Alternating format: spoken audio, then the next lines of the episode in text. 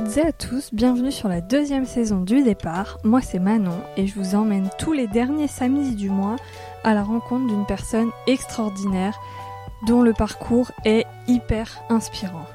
J'invite hommes et femmes à venir raconter comment leur vie a changé, que le changement soit professionnel ou personnel, d'une reconversion à un déménagement. Mes invités retracent le chemin avec moi pour vous montrer que tout est possible et pour, je l'espère, vous inspirer dans vos propres choix de vie. À travers ce podcast, je voudrais que tout le monde voit que ce n'est pas le point de départ qui compte, mais bien le chemin que l'on décide de tracer devant soi. Aujourd'hui, j'accueille Manon sur le podcast. Alors bon, non, pas moi, une autre Manon, bien sûr. J'en suis très heureuse et je suis vraiment très heureuse d'avoir eu cet échange avec elle parce qu'elle donne énormément de détails sur comment elle procède dans tout ce qu'elle fait. Il n'y avait vraiment aucun tabou. Elle a répondu à toutes mes questions sans détour. Et ça, c'est vraiment ce que j'aime avec le podcast, c'est quand les invités donnent vraiment tout ce qu'ils peuvent. Du coup, elle raconte son passage de salarié à freelance, comment elle s'est organisée, mais aussi son départ pour un voyage de six mois en Asie, tout le voyage avec les péripéties qu'il comporte vu que c'était début 2020, et aussi le retour avec l'adaptation au rythme français, comment ça s'est passé financièrement, etc. Plein de détails. Et elle donne aussi plein de détails sur son processus de travail avec ses clients en tant que photographe culinaire. Je pense que si vous avez pour idée de vous lancer dans le domaine, ça peut vraiment vous aider. Après, si vous avez juste faim, Manon, elle donne aussi des conseils pour un risotto en moins de 20 minutes. Alors moi, je vous laisse écouter l'épisode, je vais faire mon risotto et je vous retrouve à la fin pour quelques petites informations. Bonjour Manon Bonjour Manon oui, mais oui, voilà, c'est la première fois. Alors les deux premiers, enfin les deux premiers épisodes de 2020, c'est de Léa à la suite, et là on parle à deux Manon. Voilà, je, le fais dans le double cette année. Euh, comment tu vas? Ben ça va bien. Euh, merci beaucoup d'avoir accepté mon invitation sur le podcast. Je m'étais dit que cette année je ferais pas de profil pâtisserie euh, ni photographie parce que j'en ai beaucoup l'année dernière, mais en fait j'ai craqué. voilà, parce que euh, parce que j'aime bien euh, ce que tu dégages, j'aime bien ta façon de voir les choses, ce que tu racontes sur les réseaux sociaux, parce que du coup je te connais sur Instagram, et donc j'avais très envie de partager tout ça avec tout le monde. Donc bienvenue et merci. Bah merci à toi de m'avoir invité. Est-ce que tu peux commencer par te présenter? Ton prénom, bah du coup on l'a voilà, on le sait, mais ce que tu fais actuellement dans la vie, et puis après me dire quel genre de petite fille tu étais et ce que tu voulais faire quand tu étais petite. Alors donc moi je m'appelle Manon, j'ai 28 ans, j'habite depuis quelques mois à Chambéry, qui est donc euh, en Savoie, là où j'ai ben, passé toute mon enfance. Et donc actuellement je travaille à mon compte en freelance en tant que photographe, plus aussi d'autres missions annexes, mais c'est majoritairement la photographie. Et donc quand j'étais petite, j'étais une petite fille très studieuse. J'avais toujours des très bonnes notes à l'école, je voulais toujours être la première, etc. Pour autant, sans forcément beaucoup travailler non plus. Enfin, j'ai jamais travaillé à fond, mais j'ai quand même, j'avais facilement des bonnes notes. Et j'étais une petite fille, j'adorais écrire. Vraiment, ça. Enfin, tout le temps, j'ai beaucoup aimé écrire, etc. J'adorais aussi beaucoup les maths, les sciences. J'étais très curieuse. Et je me souviens que je voulais faire énormément de métiers différents tous les métiers me tentaient, mais celui qui est le plus resté, c'était médecine. Ok. Donc euh, finalement, j'ai pas fait, mais. Et du coup, tu fais un lycée général? Oui, c'est ça, lycée général avec bac S, en classique. Et dans le but de faire médecine toujours? Oui, toujours dans le but de faire médecine à ce moment-là. Et c'est à quel moment du coup que tu as changé d'idée et pourquoi? Bah en fait, donc en fait mes parents sont mon père est médecin, ma mère infirmière, du coup ils connaissent bien le milieu médical et mon père m'a dit 10 ans d'études, c'est très long, le, le milieu médical c'est très compliqué. Donc il m'a ils m'ont dit à 18 ans, c'est dur de savoir ce qu'on veut faire. Et puis médecine en plus, on n'a que deux chances, c'est pas facile. Du coup, en fait, je me suis inscrite à une prépa BCPST parce qu'en fait, le programme de première année est assez similaire au programme de médecine. Et ils m'ont dit comme ça, au pire, tu fais une première année de prépa.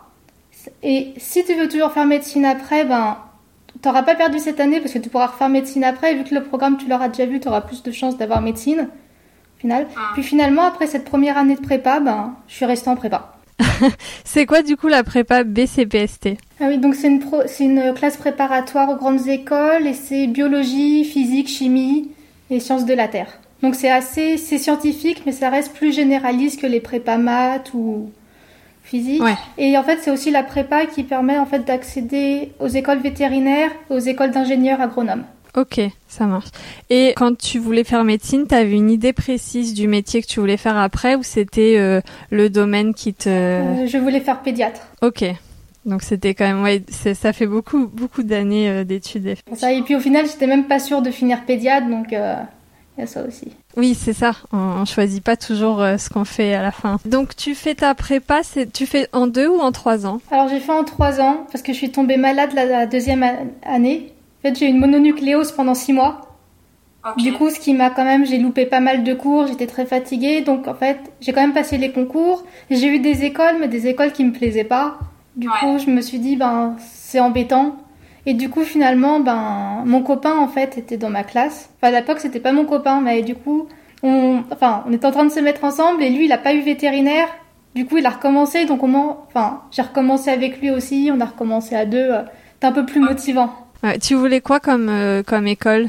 Donc moi, je voulais une école euh, d'ingénieur agronome, mais je voulais une qui était parmi les trois premières, si possible. Celle que j'avais, c'était celle qui était moins réputée, et je m'étais dit que c'était dommage. Enfin, dans l'idéal, j'aurais voulu Paris. Finalement, j'ai eu Toulouse. Ok, donc après t'es partie à Toulouse et euh, t'as eu une des trois premières que tu oui, voulais. c'est ça, j'ai eu Toulouse. ouais. Et là, à ce moment-là, est-ce que tu sais quel métier tu fais à, à la sortie de l'école ou pas? Dans- C'est trois ans du coup l'école d'ingénieur. Et est-ce que tu sais dans trois ans ce que tu fais comme métier? Alors, ben, pendant mes études du coup d'ingénieur, on a vu différentes choses et je savais plus ou moins vers quoi je voulais m'orienter. Je savais que c'était plutôt tout ce qui était agroalimentaire, cosmétique. Du coup, ben, pour la troisième année, en fait, j'ai fait une demande pour aller à Paris, à AgroParisTech, pour euh, ben, faire la spécialisation vraiment qui me plaisait. Donc voilà, donc était en conception de produits euh, agroalimentaires et cosmétiques. Quand tu dis agroalimentaire et cosmétique, j'ai du mal à voir le lien qu'il y a entre l'agroalimentaire et la cosmétique. Alors, est-ce que c'était deux domaines qui te tentaient mais complètement différents ou est-ce qu'il y a quelque chose qui relie les deux? Vraiment, enfin, en fait, ce qui reliait les deux, c'était plutôt l'approche. On va dire que c'est deux domaines qui s'approchent de façon similaire, ou que ça soit en recherche, ou en fait, moi, j'étais plutôt intéressée par les études de marché, les tests consommateurs, l'analyse sensorielle, etc. Et ça fonctionne de façon assez similaire. Et donc, tu montes à Paris. Oui. Moi, je dis tu montes parce que de Toulouse, Oui. tu vas à Paris. C'est ça. Et qu'est-ce que tu y fais euh, Qu'est-ce que tu, tu travailles T- Quel est ton métier et qu- qu'est-ce que tu... Ben, en fait, enfin, j'ai juste fait du coup six mois à Paris pour la fin de mes études. D'accord. Après, j'ai refait six mois de stage à Lyon. Ah d'accord, je croyais que ton stage aussi c'était à Paris, ouais. Non, non, j'ai fait mon stage à Lyon à l'Institut Paul Bocuse. Ok. Voilà, donc ça qui a été une super expérience, mais malheureusement, bah, ils pouvaient pas me garder. Ouais. Du coup, voilà. Et finalement, en fait, dans la foulée, mais vraiment euh, quasi immédiatement, j'ai trouvé du travail à Paris. Donc tu retournes à Paris. Voilà, je ne voulais pas retourner à Paris, mais on va dire que c'était, enfin, Saorien, le poste me plaisait, donc je me suis dit que Ok. ça, ça valait le coup quand même de remonter à Paris. Pourquoi tu voulais pas y retourner? Parce que bah moi là-bas je suis de Savoie et j'ai toujours été attachée à mes montagnes, la- j'ai vécu à la campagne, etc. Donc Paris c'est, Ouais. enfin j'ai un peu du mal avec le métro, le monde, euh, la pollution. euh. Et donc le poste que tu trouves, il consiste en quoi? Ah, donc en fait c'était dans une grosse boîte de création de parfums et c'était j'étais chef de projet pour tout ce qui était test consommateur et études de marché.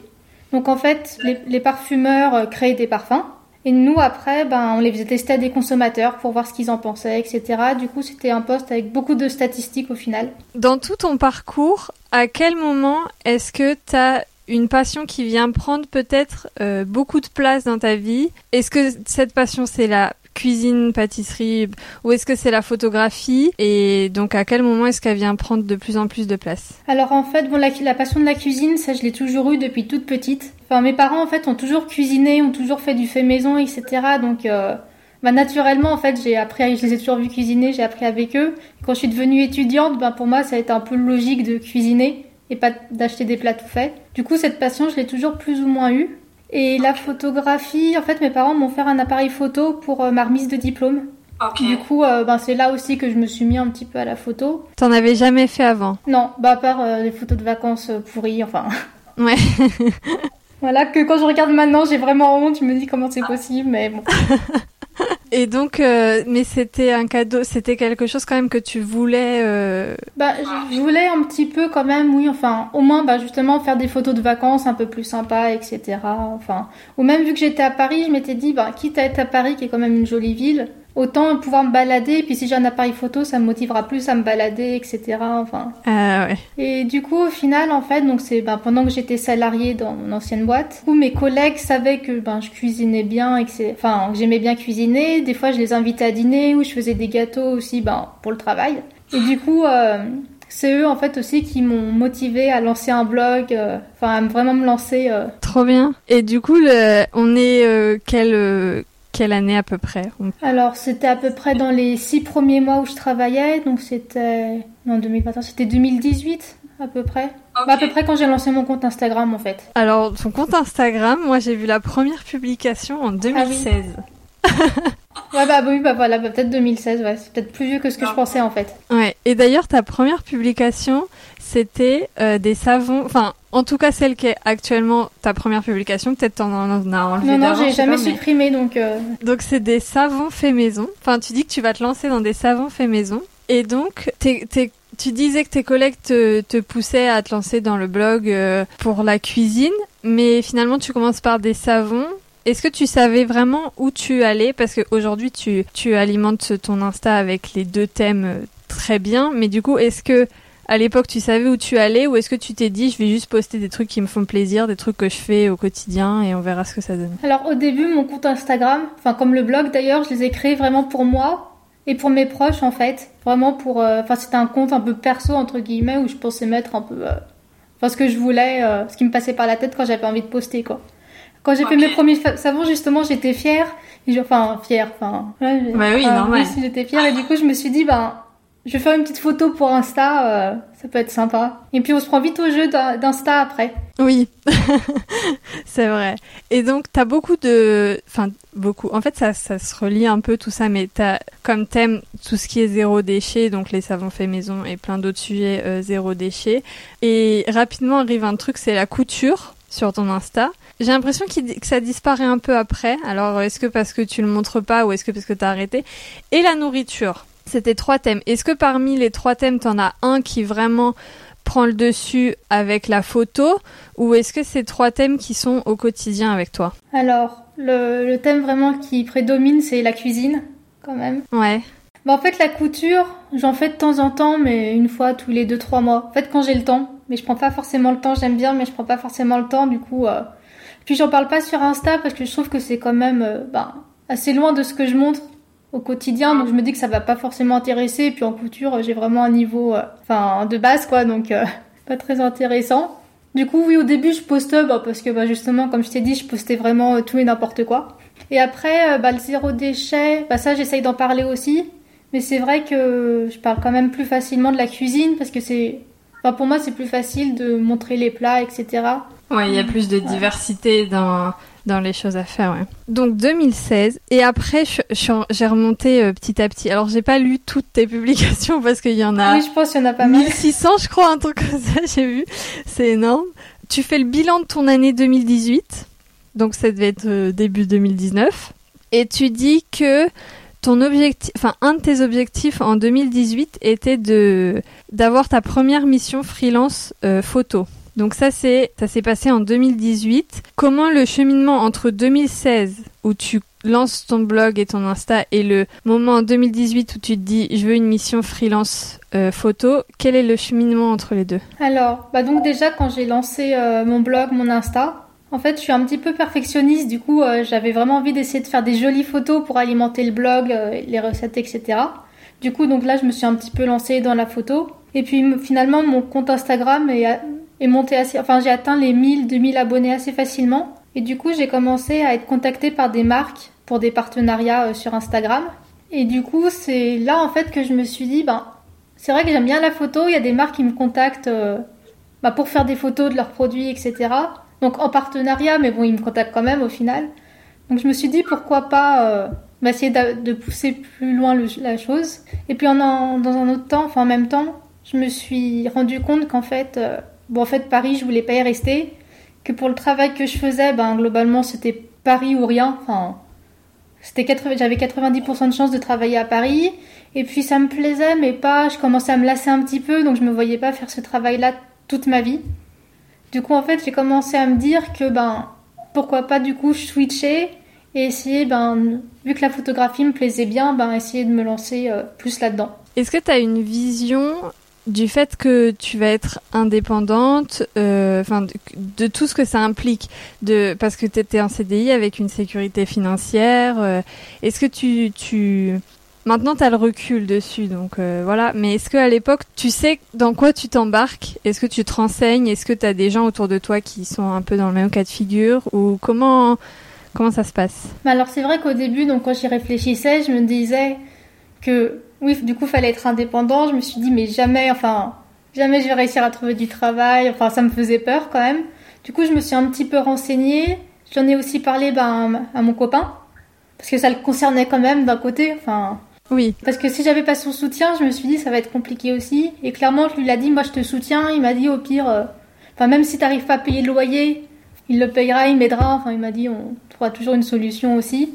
Enfin, il m'a vachement soutenu. J'en ai parlé à mes parents aussi, que j'avais peur parce que ben, pareil, je me suis dit j'ai fait des études d'ingénieur. Donc euh, je me dis si je leur dis bon euh, je quitte tout pour devenir photographe, euh, enfin j'avais un peu peur qu'ils le prennent mal. Et finalement ils m'ont vachement soutenu aussi. Et du coup ça, enfin du coup ça m'a quand même bien rassuré de savoir que j'étais soutenue au final. Et puis en fait donc je me suis laissé en fait un an et demi où j'ai fait et de la photo et mon travail salarié. Et en fait, bon, clairement, tous les jours, changer d'avis. Il y avait une journée où j'étais super enthousiaste, et le lendemain, je me disais, je vais jamais y arriver, je vais jamais avoir de clients. Et puis, enfin, c'était très, un peu les montagnes russes des émotions. Mais c'est vrai que j'étais vraiment pas rassurée sur ce statut de freelance. Et comment tu gères ça, le fait de d'être un jour hyper enthousiaste, un jour euh, un peu moins, et à partir de quel moment est-ce que tu décides de faire la bascule à 100% en freelance? Alors, les montagnes russes, bah, gérer, c'était pas facile. Enfin, les jours où ça allait bien, aussi là, bon, ça allait. Mais en fait, bah, à Paris, je faisais énormément de sport. Du coup, en fait, j'arrivais, on va dire, à me défouler dans le sport et à oublier un peu, euh, un peu, enfin, du coup, les parties négatives. Puis du coup, j'essayais quand même de me concentrer en me disant, ben, j'ai quand même des clients, etc. Donc, il n'y a pas de raison que j'en trouve pas. Et finalement, la bascule s'est faite bah, au moment où je me suis dit vraiment mon travail, j'en peux plus. Je commençais vraiment à en avoir marre. Et où je voyais qu'en fait, j'arrivais quand même à avoir des clients de façon régulière et à avoir un salaire, bon, qui n'était pas mon salaire que j'avais en tant que salarié, mais un salaire qui pouvait me permettre plus ou moins de vivre, enfin, globalement d'arriver à payer le loyer et à manger, quoi. Ouais, c'est quand même assez essentiel. Voilà. T'avais combien de clients réguliers et combien de temps ça pouvait te prendre? Est-ce que t'as pas eu peur euh, de te dire le jour où je vais passer à 100% pour moi-même, je vais pas avoir assez de travail finalement, alors qu'avant j'avais deux boulots en fait? Comment est-ce que tu gères cette différence de temps? Ouais, je sais pas si ma question est claire. Tu me dis si c'est pas clair. en fait, ce qui s'est passé aussi, enfin que j'ai pas dit au moment où justement je cumulais les deux, c'est qu'à la fin en fait, enfin vu que j'avais quand même pas mal de boulot du coup en mission photo, en fait, j'y passais toutes mes soirées, tous mes week-ends. Enfin, en fait, j'avais zéro temps pour moi. Au point qu'un jour, un week-end, mon corps, il a craqué, il a dit stop, euh, parce qu'en fait, j'arrivais plus à gérer les deux. Donc, du coup, je me suis dit, ben, si je passe, euh, même si j'ai moins de boulot, etc., je pense que ça va me faire du bien d'avoir du temps pour moi, en fait. Mm. En termes de clients, est-ce que c'était des, t'avais déjà signé des contrats euh, sur euh, plusieurs mois, ce qui permettait de voir un peu plus loin, ou est-ce que c'est des contrats que tu signes euh, au jour le jour d'un mois sur l'autre, et donc au début du mois, tu sais pas ce qui va se passer le mois d'après? Alors j'avais deux, deux contrats, enfin deux clients pour qui en fait je travaillais tous les mois. Je savais qu'il fallait que je fasse tant de photos. Donc ça, au moins, ça me permettait déjà d'avoir au moins un petit salaire qui n'était pas énorme, mais au moins je savais que j'avais quand même un petit peu de sous qui rentraient tous les mois. Plus euh, après, j'avais bon un autre client, c'était pas vraiment, on n'avait pas de contrat fixe, mais qui me demandait quand même aussi régulièrement des photos, donc euh, des pratiques. Et puis vu qu'avant de quitter mon travail salarié, justement, j'avais quand même, j'étais quand même contactée régulièrement pour des nouvelles missions. Je me suis dit, il n'y a pas de raison que ça s'arrête le jour où je quitte mon travail salarié. C'est vrai. Normalement, Bon, il n'y a pas de raison, effectivement. Et puis après, j'avais aussi beaucoup mis de. Enfin, j'avais mis des sous de côté, justement, pendant que je travaillais en salarié, pour justement les premiers mois euh, pouvoir prévoir, avoir euh, quand même des économies de côté, quoi. Est-ce que tu t'es dit, euh, je me laisse trois mois, six mois, un an, et si jamais j'ai pas atteint tel objectif, je retourne en salarié, ou est-ce que c'était vraiment pas du tout une option de retourner salarié? Alors, je me suis dit, je me laisse un an, sachant que j'ai pas envie de redevenir salarié. Mais on va dire si vraiment il n'y a pas le choix au bout d'un moment. Je me suis dit à voir si je prends un boulot alimentaire à mi-temps par exemple, je suis pas vendeuse à la Biocop ou un truc comme ça, juste pour avoir quand même un petit salaire qui tombe, mais pouvoir continuer de la photo. Et si vraiment ça marche toujours pas, là, reprendre un vrai travail salarié. Euh. T'as jamais eu besoin de faire ça du tout? Finalement, non. Trop bien. Bah après, c'est compliqué parce que vu qu'il y a l'Asie qui est arrivée entre temps, on va dire, mais un an, je les ai pas encore fait. Mais pour l'instant, si ça continue comme ça, euh, c'est bon. Ah oui, c'est ça, on va en parler parce que du coup, ça faisait combien de temps que t'étais à ton compte quand t'as décidé encore d'un changement dans ta vie Alors, globalement, en fait, l'Asie, on l'a on l'a prévu. On a décidé qu'on partirait en Asie.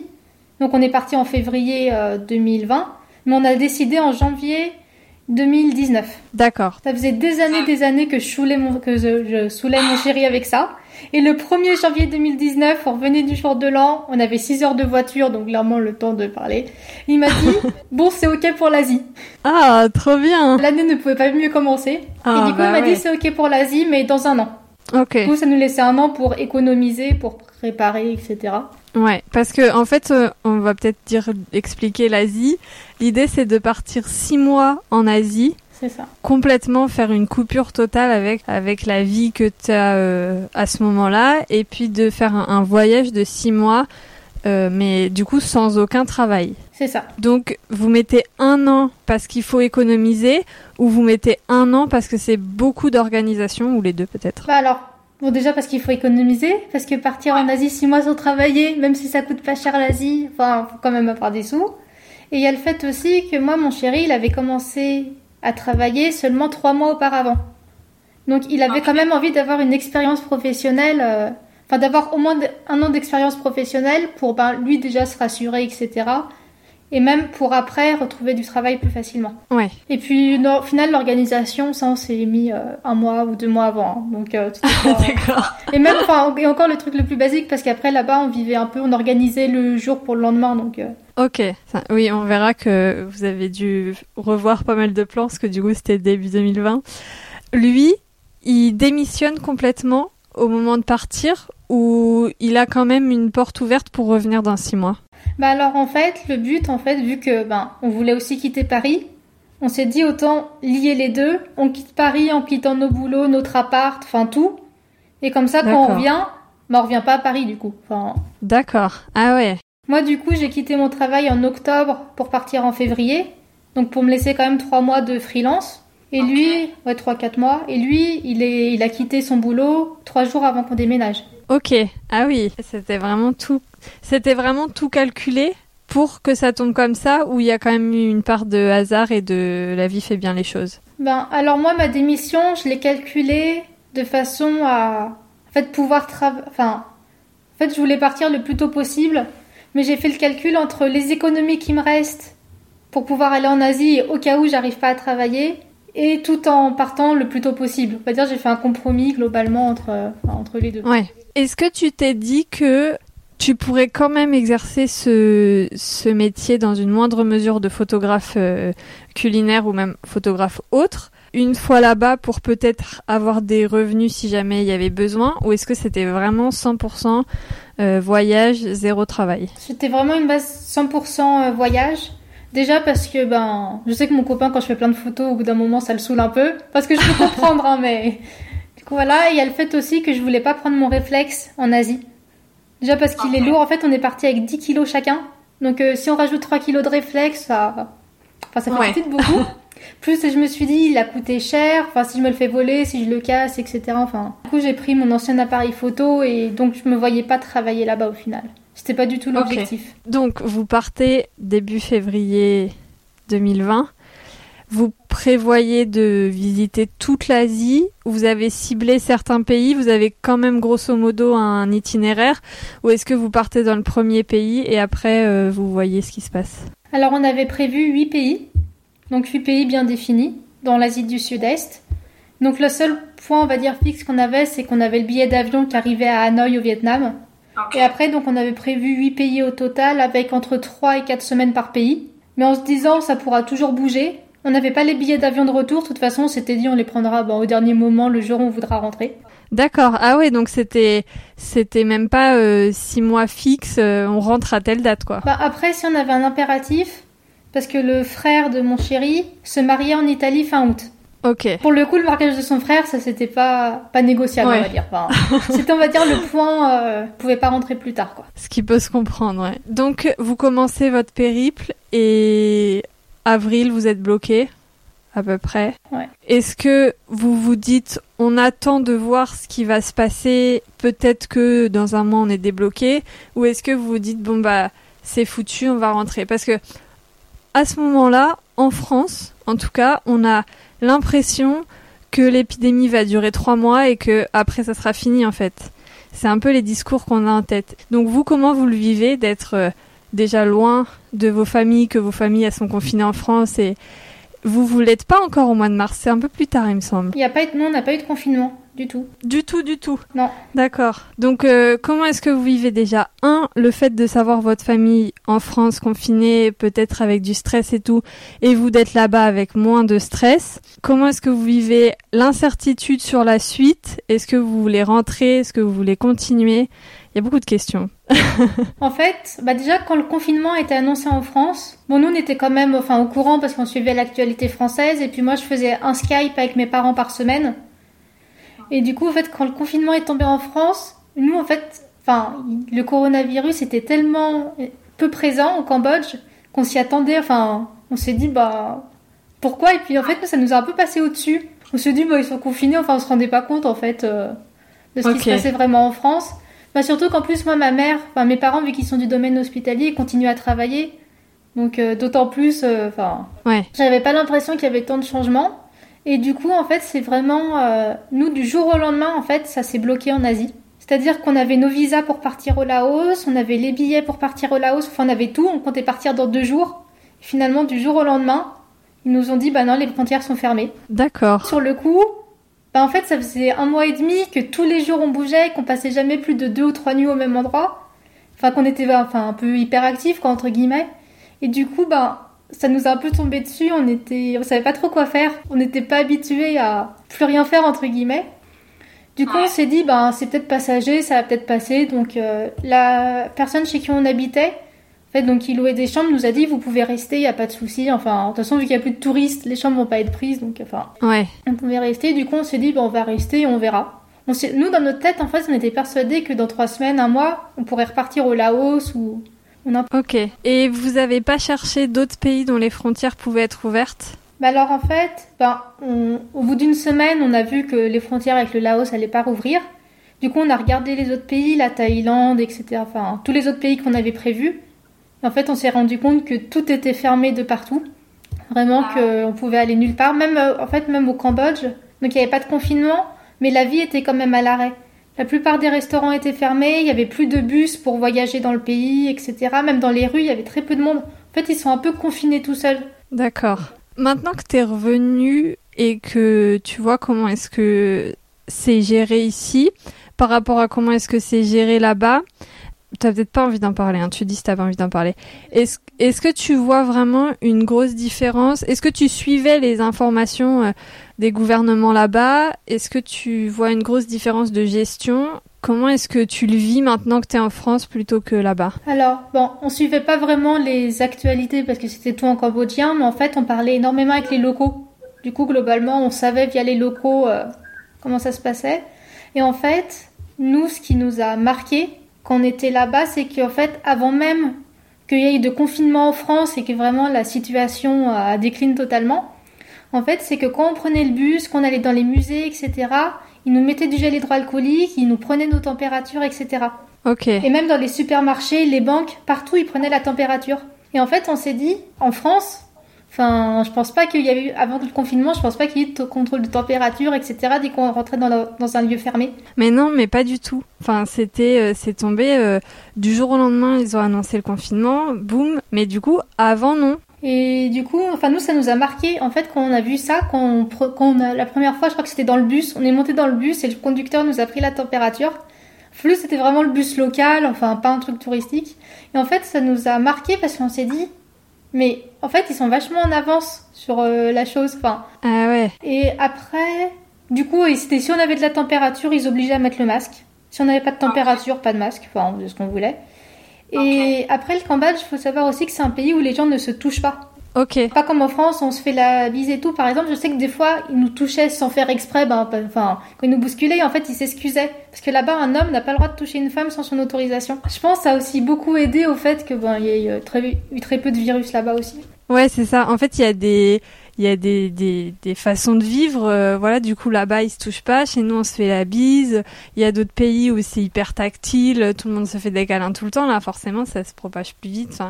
donc euh, euh, vous restez au Cambodge, du coup. Oui. Euh, toujours chez la même personne ou vous arrivez au bout d'un moment à, à bouger? Est-ce que vous restez jusqu'au mariage du frère de ton copain ou est-ce que vous rentrez avant quand vous, quand vous voyez que vraiment ça rouvrira pas? Alors, donc, en fait, Air France, avec l'ambassade française, a mis en place des avions, je crois, en mars, en avril, en avril des avions de rapatriement pour les, ben, les Français bloqués au Cambodge.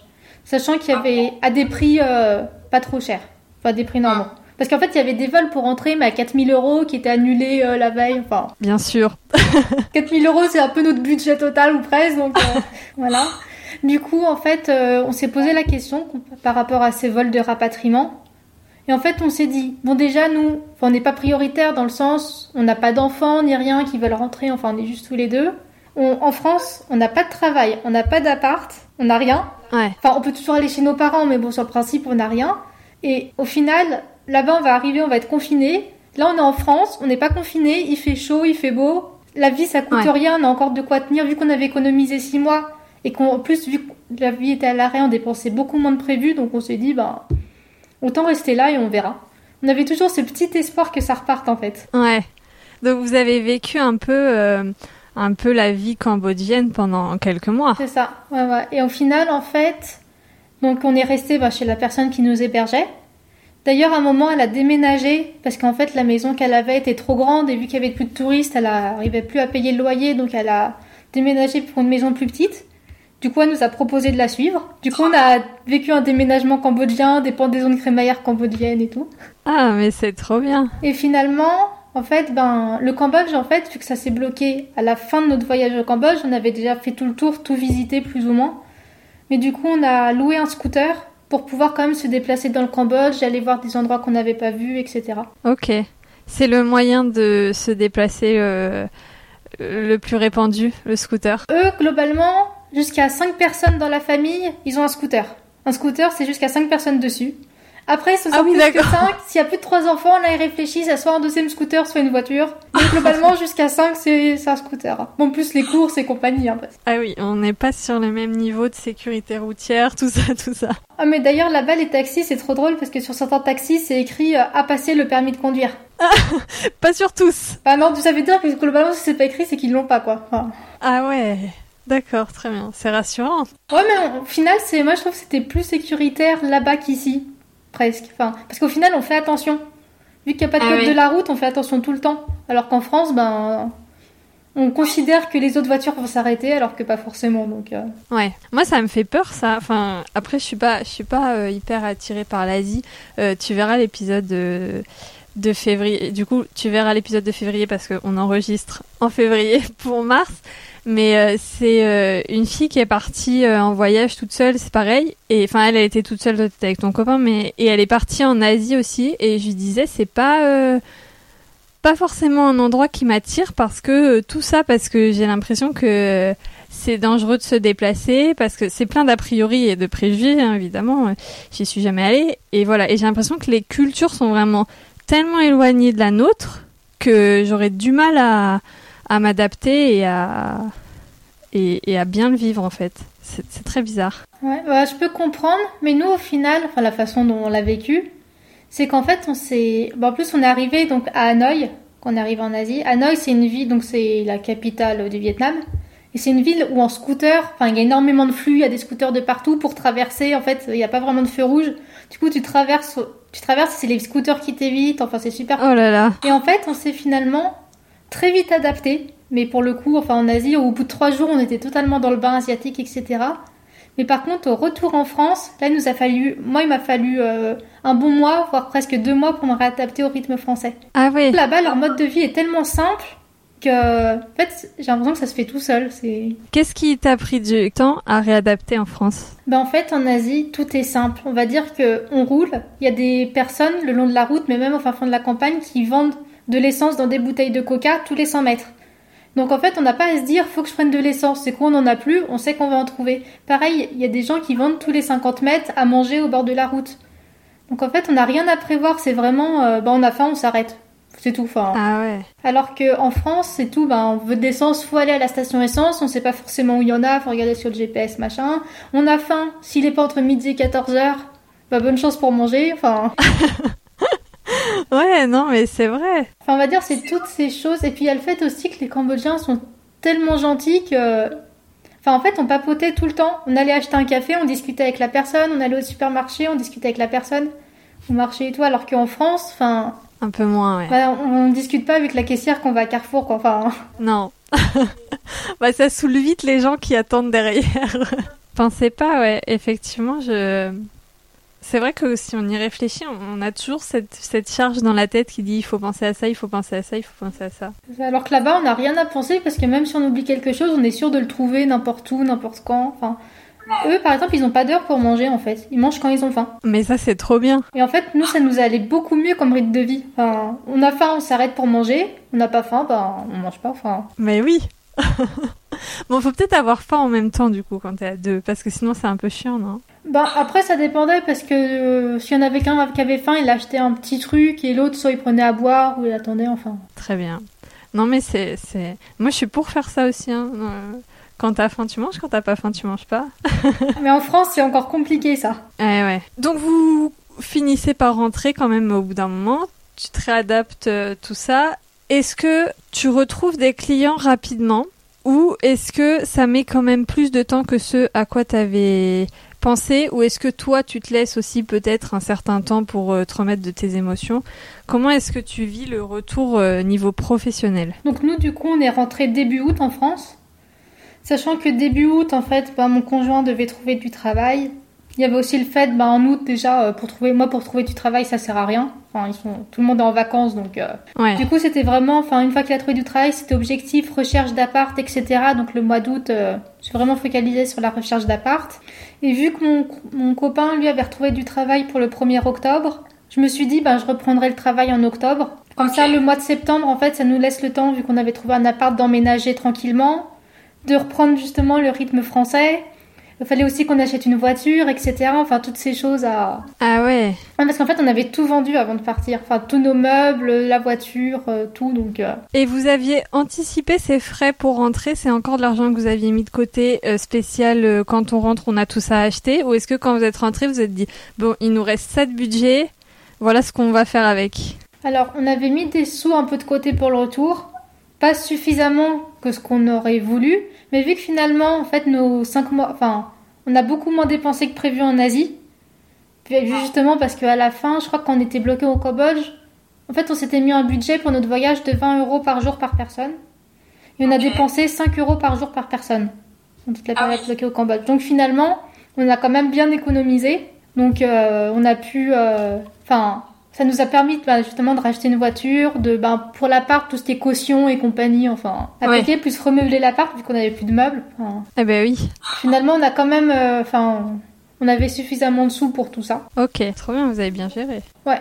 Ouais, ouais, finalement ça allait. Et du coup, donc moi je me suis remis, donc je me suis relancée dans, dans le boulot euh, début octobre. Donc j'avais gardé deux clients parisiens.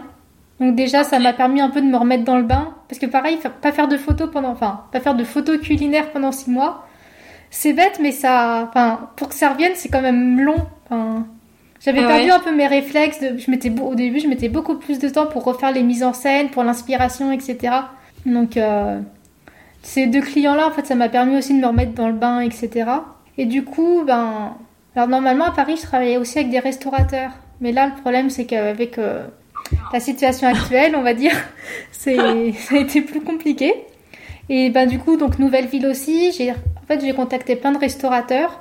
Sauf qu'en plus en Savoie, les restaurants et Instagram, c'est pas trop leur truc. Enfin, Oui. c'est pas comme à Paris où ils sont quand même très branchés réseaux sociaux et tout. euh, à Chambéry et tout, c'est pas c'est pas trop ça. Et du coup en octobre, j'ai ben, vu que je trouvais pas et que je venais d'arriver, j'ai démarché pas mal d'entreprises, surtout locales. Et j'avoue que j'ai commencé un peu à paniquer parce que ben, j'avais pas de retour, enfin ou de on garde votre contact au cas où, mais pour l'instant on n'a pas besoin. Le fameux mail que t'aimes pas parce qu'autant dire non, enfin. Oui, c'est ça, tu sais pas trop sur quel pied danser. Et finalement, du coup, j'avais un peu peur parce que ben, enfin, j'avais quand même, fallait quand même que ben, des- que je travaille, que je gagne des sous, etc. Et finalement, début novembre, je sais pas, il y a une sorte de déclic. Et en une semaine, ça s'est, ça s'est totalement débloqué. Et là, j'ai eu plein de demandes, etc. Trop bien. Et là, du coup, c'est bien reparti depuis novembre. Bah, il y a eu un petit creux en janvier, mais ça, c'est normal. Enfin, toujours en janvier. Mais vu qu'en décembre, j'ai eu vraiment un gros mois, ça, Oui. ça a compensé. Et là, c'est bien reparti. Ah oui, du coup, t'as pas... j'allais te demander si c'était ça tous les ans. Décembre, c'est un gros mois, janvier, c'est plus creux, mais du coup, t'as pas fait. Enfin, t'as fait la- du coup l'année dernière aussi où t'avais fait décembre, janvier, mais t'as pas plus de recul, quoi. Non, bah l'année d'avant, du coup, décembre, j'avais bien travaillé aussi. Et janvier, bah c'est moi qui avais bloqué parce qu'il y avait tout le déménagement à préparer, tous les meubles à vendre, etc. Ah oui. Donc, enfin, moi j'avais bloqué, mais du coup, je sais pas si j'ai peu travaillé parce que j'avais bloqué ou si dans tous les cas j'aurais peu travaillé en fait. Mais du coup, est-ce que c'est un temps qui te permet de de développer des choses pour toi, des projets pour toi? Euh, J'imagine que tu restes pas à rien faire derrière ton ordinateur quand t'as pas de clients. euh, Non, non, ça je sais pas faire de toute façon. bah en fait, ma, ma résolution pour 2021, c'était déjà de prendre plus de temps pour moi. Parce qu'en fait, bah, par exemple, au mois de décembre, j'ai eu vraiment un gros mois où en fait, je bossais, euh, je m'y mettais le matin vers 7h, 7h30 et je bossais jusqu'à 19h. Jusqu'à ce que mon chéri finisse de travailler en fait. Et quand m'a- quand- c'est quand il m'appelait que je tiltais qu'il était 19h et que j'avais pas vu la journée passer. Et du coup, je m'étais dit que c'était pas possible que, enfin, je travaille comme ça toute la journée, tous les jours, même, même le week-end quand il était là, enfin, parce que des fois il bosse le week-end, mais même les week-ends où il bossait pas, bah je bossais quand même, enfin. Du coup, je me suis dit, en 2021, je prends plus de temps pour moi. Que ça soit, bon, faire du sport, ça j'en faisais toujours, mais enfin, prendre vraiment le temps de faire du sport. Et aussi, bah, me remettre à la musique, me remettre au dessin, etc. Enfin, tous ces petits trucs que je faisais plus et, Ouais. et du coup, comme ça, quand j'ai moins de boulot, ben, je prends plus de temps pour moi, justement, enfin, du temps vraiment pour moi, quoi. Tu veux faire du ski maintenant que Ah oui, ben, on y va, retourné dans va au moins une fois par semaine. Le mardi matin, c'est ski, tous les mardis matins. Ça, c'est pas négociable. Ouais, c'est trop bien. Enfin, du coup, moi, j'ai jamais fait de ski, donc euh, bon. Mais c'est trop bien que t'arrives à te caser ta demi-journée complète pour faire un truc euh, que pour toi qui te fait plaisir, quoi. C'est ça. Est-ce que t'as une organisation spécifique? Donc, tu disais le mardi matin le ski. Est-ce que t'as, tu te mets des plages horaires pour euh, du temps pour toi, ou est-ce que c'est vraiment quand t'as, quand tu, tu, tu suis le mouvement, quand t'as du travail, tu travailles, quand t'en as moins, tu prends du temps pour toi. Alors, donc, début 2021, du coup, je me suis fait un beau petit calendrier, un beau petit planning avec euh, des plages horaires spéciales. Là, je fais du dessin. Là, je fais du sport. Là, je fais machin. Bon, planning qui a tenu une semaine, hein, on est d'accord. Finalement, euh, parce que bah, soit j'oubliais que le mercredi matin, je voulais faire du yoga, soit j'oubliais que bah, je voyais pas l'heure et du coup, mon créneau dessin, il sautait, enfin. et du coup, finalement, quand des fois, c'était écrit créneau dessin et en fait, j'avais pas du tout envie de dessiner, enfin. Je suis rendu Ouais. compte que le petit planning trop précis, ça servait à rien. Mais du coup, bah si, j'ai quand même fixé le mardi matin ski. Qu'en fait, le mardi, mon copain ne travaille pas. Du coup, le mardi matin, on monte tous les deux au ski. Et en fait, j'essaye quand je peux, si je peux, ne pas travailler l'après-midi pour être quand même avec lui, etc. Quitte à justement, quand il travaille le week-end, bah travailler aussi le week-end, euh, tant qu'à faire. Ouais. Au final, tu gères ton temps comme tu veux, donc euh, que le week-end, ça soit un mardi ou un samedi, ça change rien. C'est ça. Et après, du coup, pour m'organiser vraiment des temps libres, en fait, maintenant, j'essaie quand même de planifier toutes mes missions à faire, etc. Chose que je faisais pas forcément avant. En fait, je faisais un peu. euh, J'avais la deadline et je faisais un peu au pif euh, quand j'avais envie. Alors que là, j'essaie vraiment de les planifier dans un planning, etc. pour que ça soit plus carré, pour le coup. De me dire, bah là, je sais que j'ai ça aujourd'hui. Donc, une fois que j'ai fait ça, je me prends du temps pour moi. Enfin, je sais que même les grosses semaines, j'essaie quand même de me caler du temps. Par exemple, le vendredi, généralement, je travaille pas trop l'après-midi Ouais. pour, euh, ben, justement pour me garder du temps pour moi. Et voilà, après, bah, les semaines où j'ai moins de boulot, du coup, ben, j'en profite. Mais même, Ok. mais même les grosses semaines, ouais, j'essaie quand même de garder un peu de temps. euh. C'est quoi, du coup, tes, tes missions en tant que, que photographe culinaire quelles sont les différentes étapes quand tu as un contrat avec un client? Qu'est-ce qu'il te demande? Et toi, qu'est-ce que tu fais?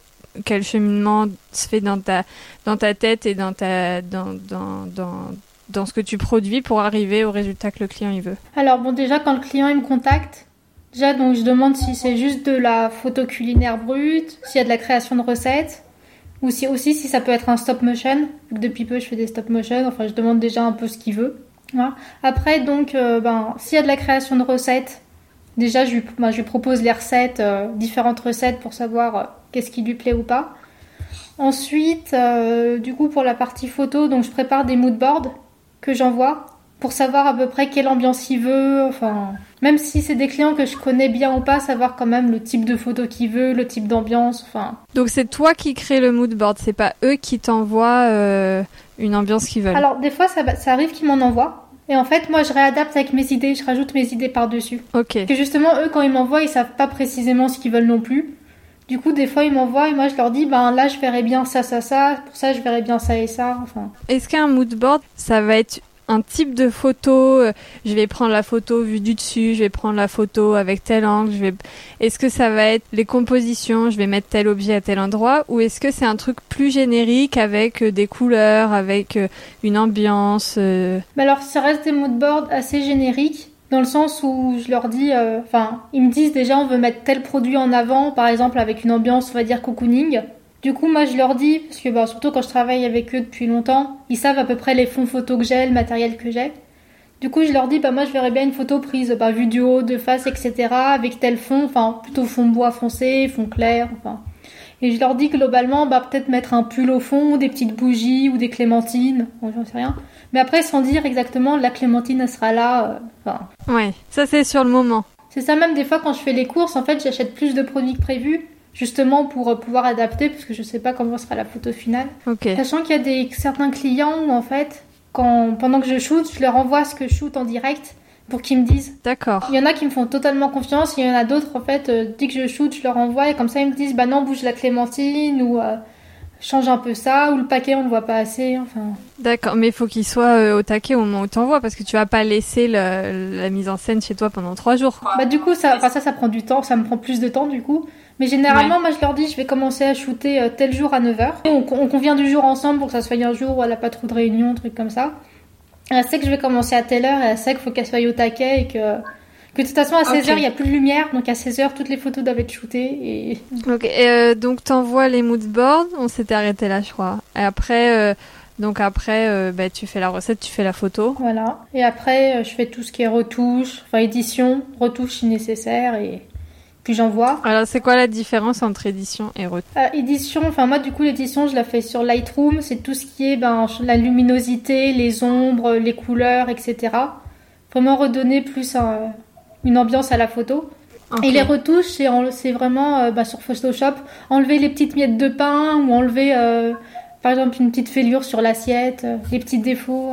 Ok c'est pas des défauts que tu vas laisser pour donner euh, un truc, euh, une impression de fait maison ou. Bah, alors des fois je les laisse. Mais si par exemple j'ai été un peu trop généreuse sur les miettes de pain ou les trucs comme ça, ou que je sais pas, enfin, par exemple, je sais pas, il y a ma main qui apparaît, que mon ongle est cassé ou un truc comme ça, enfin. Ah oui. On va dire, je veux que les photos restent naturelles, mais des fois il y a des petits défauts euh, qui ressortent, enfin, qui sont quand même mieux de supprimer quoi. Ou par exemple, des fois aussi, en fait, j'utilise quand ils veulent de la vaisselle avec des couteaux, des trucs comme ça, des fois il y a la marque qui apparaît. Du coup, ah c'est pas la marque du client, donc euh, je supprime enfin la marque comme ça pour pas que d'autres marques apparaissent euh, sur la photo. Et quand tu fais des photos comme ça euh, pour les clients, est-ce que c'est des photos Enfin, est-ce que tu fais de la, un peu l'influence entre guillemets, c'est vraiment des gros guillemets. Est-ce que c'est des trucs que tu vas mettre toi après sur ton Instagram pour faire la pub de leurs produits?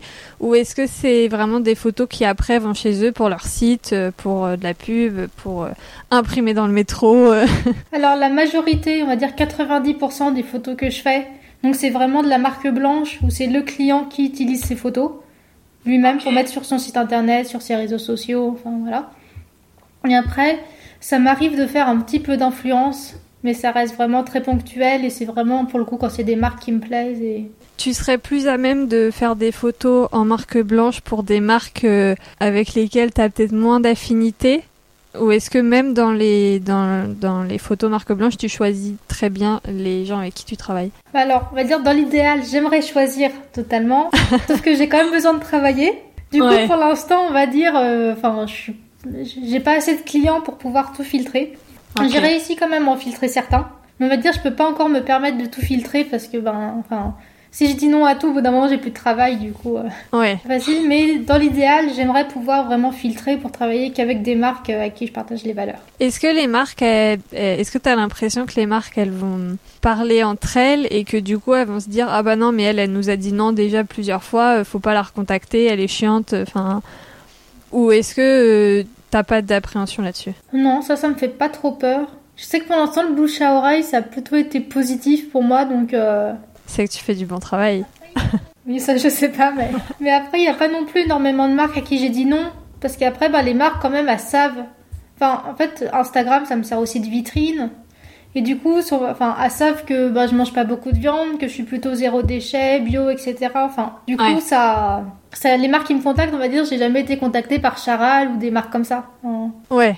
J'ai l'habitude maintenant de faire des épisodes un peu longs. Au début, je m'étais dit, euh, je vais faire des épisodes entre 45 minutes et une heure. Et puis, euh, plus ça va et pire c'est. L'épisode du mois de février, il va faire une heure et demie. Donc, on a le temps alors. Écoute, on n'est pas à ça près. Du coup, je voulais euh, te poser des petites questions un peu plus rigolotes un peu moins euh, travail, travail, travail. Euh, donc des questions, tu réponds en un, deux mots ou tu développes si tu as envie, mais il n'y a pas grand-chose à développer.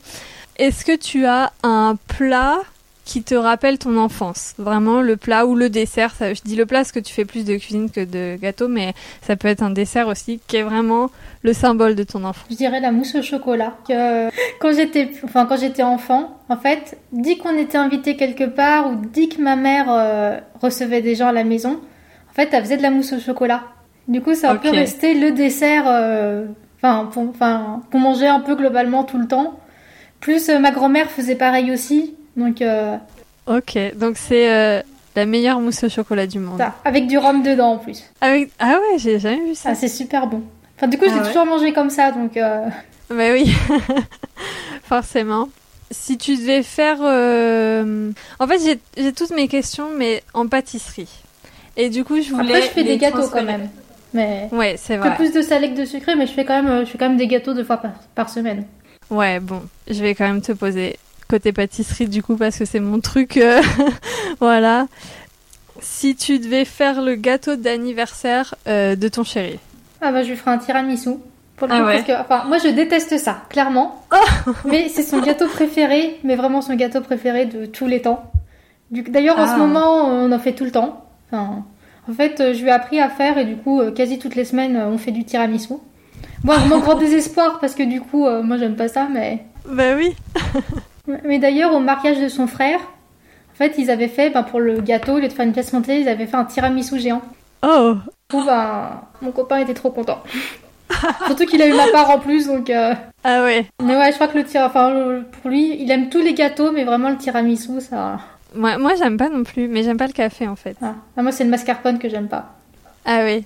Le truc indispensable, l'ingrédient indispensable, toujours présent dans tes placards ou dans ton frigo. En salé ou en sucré?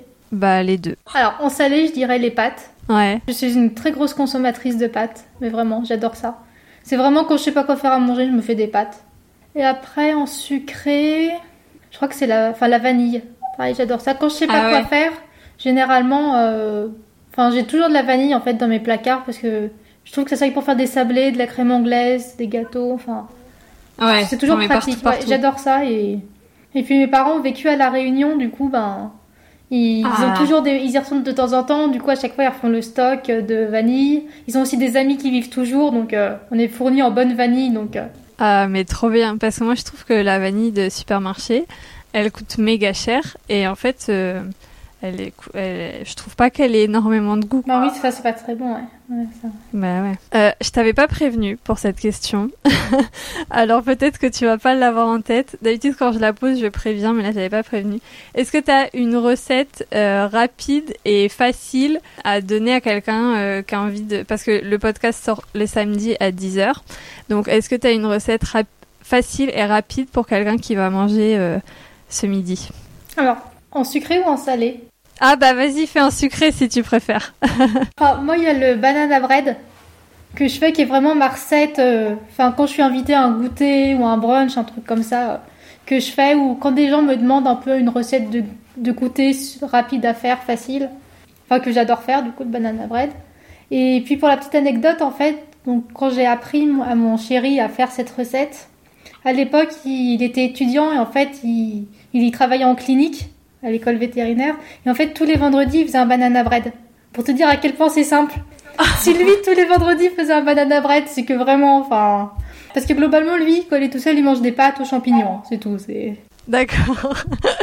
Et du coup, ouais, c'est vraiment leur recette super rapide à faire. Et tous les gens à qui je donne la recette, ils me disent Ah ouais, t'as raison, c'est super facile, super rapide. Trop bien. On, on pourra la mettre euh, sur le, sur le site du podcast, la recette Ou elle est sur ton blog peut-être Bah, elle est sur mon blog, je mais on peux peut la mettre sur le site du podcast. Je t'enverrai la fiche Ok. recette ou ce que tu veux, enfin. Ouais, bah comme ça, je mettrai, puis je mettrai les liens vers ton blog de toute façon. Hum, Est-ce que j'ai une dernière question? Après, si tu veux, je peux répondre en salé aussi. Que du coup, j'ai. Ah bah oui, vas-y. Moi, quand j'ai pas d'inspiration, que je sais pas quoi faire à manger, souvent je fais un risotto avec Ah ouais. euh, les légumes que j'ai euh, dans mon frigo. Enfin, du coup, en ce moment, c'est souvent euh, des champignons, ou des poireaux, ou de la courge. Mais en fait, le risotto, c'est le plat, souvent ça fait peur aux gens. Mais moi, je trouve que c'est super facile à faire. En 20 minutes, c'est prêt. Ah ouais? Ouais, c'est. Et du coup, j'ai toujours du riz à risotto aussi chez moi. Comme ça, c'est vraiment le plat de dépannage. euh. Tu peux le faire avec du riz euh, autre ou il faut vraiment le riz à risotto? Alors, au Cambodge, j'en ai fait au cambodgien. Avec du riz, euh, pour le coup, bah, du riz cambodgien. Et puis, c'était très bon aussi. Donc, euh, Enfin, moi, je fais avec du riz à risotto parce que ben, j'en ai, mais clairement, euh, avec du riz normal, on va dire la texture est différente, mais c'est bon quand même. Ok. Et du coup, c'est quoi la petite euh, astuce pour que ça aille vite? Parce que j'ai pas l'impression dans mes souvenirs que ça prenne que 20 minutes quand je le fais. Bah, en fait, moi, du coup, ce que je fais pour le bouillon, je le fais cuire à la bouilloire. Enfin, je fais chauffer de l'eau bouillante à la bouilloire. Comme ça, Ah. le bouillon, au moins, enfin, après, je mélange avec du bouillon en poudre, donc c'est super rapide. Vu que du coup, pareil, les légumes, les légumes, en fait, ils cuisent avec le riz. Je les fais juste revenir une ou deux minutes avant d'ajouter le riz et le bouillon dans la casserole. Ouais, en 15-20 minutes, c'est prêt. Le temps de cuisson du riz, en fait. Bon, faut pas utiliser des légumes qui mettent euh, 6 heures à cuire. Mais Ouais. tout ce qui est champignons, poireaux et tout, clairement, en un quart d'heure, 20 minutes, ça. Ok. Ah oui, tu fais pas cuire le riz avant. Je sais pas, j'ai j'ai ce souvenir de recette où je faisais cuire le riz avant et après euh, je le faisais dans le bouillon et tout. Enfin, je sais plus comment. Non, non, c'est je fais revenir euh, les légumes avec, euh, avec, le, avec le riz, enfin avec le riz cru. Puis je rajoute du Ouais. bouillon. Puis après je mélange. Oui, par contre, faut mélanger. Enfin, on peut pas faire trop de choses en même temps, mais bon, Ouais. ça va. Enfin, on peut faire des petites choses en même temps, genre faire la vaisselle et tout, mais pas aller euh, Ok. faire autre chose. Et du coup, et puis à la fin mettre du fromage, parce que bon, hein. le fromage c'est quand même la base. Déjà, tu m'as pas dit le gâteau de Savoie pour ton gâteau d'enfance, alors le fromage, faut pas l'oublier. Oui. Ah oui. Ben, ma mère elle en faisait, mais pas quand j'étais petite. Elle a appris à les faire plus tard les biscuits de Savoie. Ok, je vois. Et la dernière de chez dernière, après je te laisse tranquille. Est-ce que t'as un petit péché mignon inavouable? C'est vraiment pas bien, surtout que sur mon blog, je parle de zéro déchet, de Elsie et compagnie. Enfin, mais bon, du coup, c'est pas bien. Mais c'est les, les petits bonbons Hari- Haribo, les œufs au plat. Ah Tu vois, ce truc, en fait? Enfin, je sais que c'est pas bon du tout, hein, qu'il y a n'importe quoi dedans. et. Mais Ouais, maintenant, en plus, on commence à les trouver en vrac. Parce que le magasin de vrac où je vais fait Haribo en vrac. Et puis surtout, enfin, de temps en temps, mon chéri m'en achète. Et j'avoue que quand il en achète, c'est le truc où le paquet il passe euh, en une heure. euh. Non mais c'est bien, faut se faire plaisir un peu. Bon, après, du coup, j'en achète pas souvent parce que justement, je sais que le paquet euh, ne va Ouais. pas tenir. Mais Eh ben super, merci beaucoup, merci euh, pour ton temps, merci pour tout ce que t'as raconté. rien, merci à toi. Ben de rien. Et puis à bientôt À bientôt. Merci d'avoir écouté l'épisode jusqu'ici. Si vous aimez le podcast, si vous voulez le soutenir, vous pouvez mettre une note 5 étoiles de préférence et un gentil commentaire sur votre plateforme d'écoute préférée. Si ça vous saoule, ce que je peux comprendre aussi, vous pouvez parler du podcast autour de vous. Qui sait, peut-être qu'un de vos proches, un de vos amis a besoin d'entendre une bonne dose de motivation ou bien quelqu'un qui a changé de vie.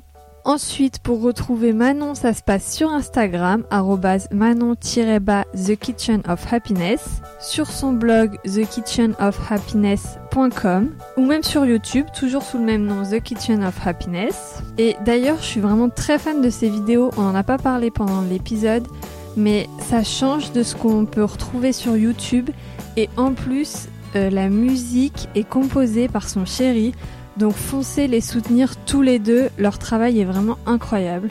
Et quant à moi, comme d'habitude, on se retrouve sur Instagram itinéraire.dunepassionnée, par mail à manon podcast-ledépart.com ou sur le blog podcast-ledépart.com, que ce soit pour discuter des épisodes, de la vie ou me proposer de raconter votre histoire, je vous écoute et je vous lis avec grand plaisir. On se retrouve bientôt pour un nouvel épisode et en attendant, prenez soin de vous.